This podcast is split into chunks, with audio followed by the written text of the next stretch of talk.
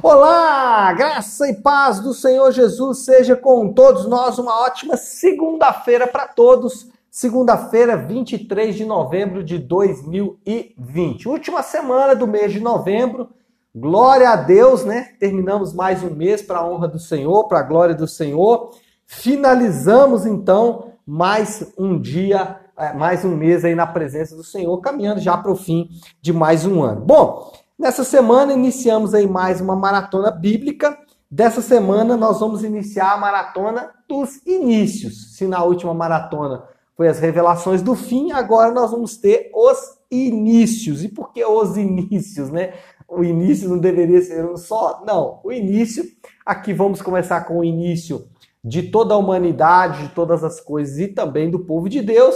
E depois vamos ler Atos, que é o início da igreja e do povo da nova aliança. Para falar do é, Gênesis, até que é o que nós vamos iniciar aí hoje, Gênesis 1 e 2 apenas, vou ficar só com a criação.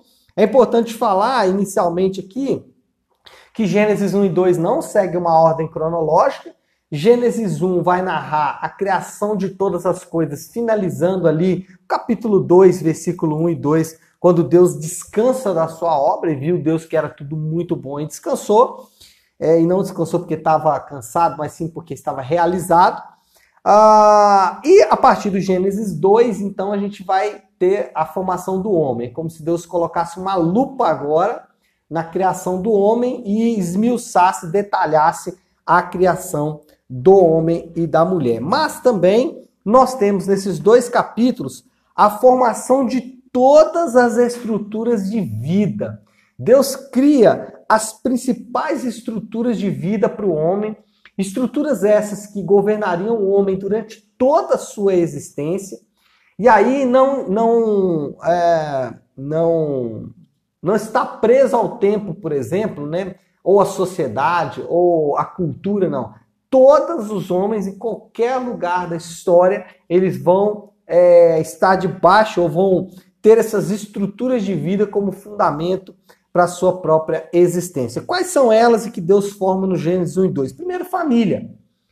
Apesar de que alguém pode questionar que ali não havia filhos ainda, mas o fato de ter o homem e a mulher, nós já temos então a primeira família. Como família, nós temos também a formação da primeira sociedade.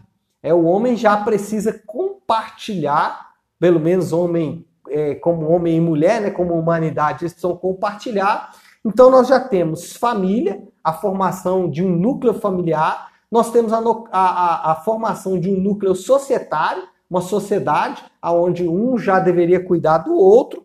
Nós temos a formação do casamento, em especial ali é, dessa união entre homem e mulher como uma só carne.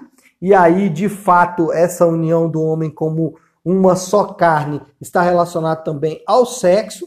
Nós temos a estrutura de trabalho, ou seja, o homem já trabalhando ali no Éden, e também a estrutura de culto, de adoração, de religião. Ou seja, nós temos ali já cinco estruturas né, que serão bases para esse homem no futuro: família, casamento, trabalho, culto e sociedade. Essas cinco estruturas vão acompanhar o homem em toda a sua existência, e essas cinco estruturas elas é, é, vão servir de fundamento e base para esse homem. Importante aqui é que todos esses fundamentos básicos devem estar sujeitos ao Deus Criador.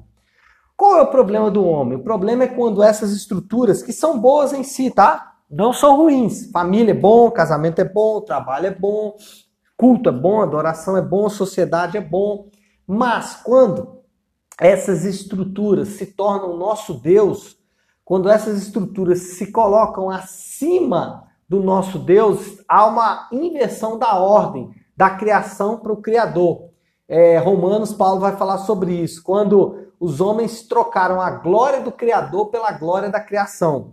Então, quando a minha família ela se torna o meu Deus, eu estou invertendo a ordem da criação. Quando o casamento se torna o meu Deus, eu estou invertendo a ordem da criação. Quando o trabalho, o culto, né, a religião, a sociedade tornam-se os meus deuses, eu estou invertendo a ordem da criação e eu estou de novo voltando àquela condição que nós vamos ver amanhã, que é do, de comer do fruto de, do conhecimento do bem e também do mal. Então, é, o ponto aqui central que eu quero destacar nessa manhã para vocês é que coisas boas foram criadas, coisas boas foram dadas para o homem, estruturas foram criadas, estruturas essas são boas, elas não são ruins, e nós não devemos demonizar essas estruturas, como muitos fazem, né, querendo destruir a família, ou destruir a sociedade, ou destruir o homem, enfim.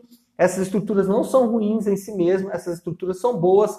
O ponto é que essas estruturas, elas não podem se tornar um Deus na nossa vida. Pastor, como eu identifico que essa estrutura é um Deus na minha vida? Bom, de certa forma não é difícil.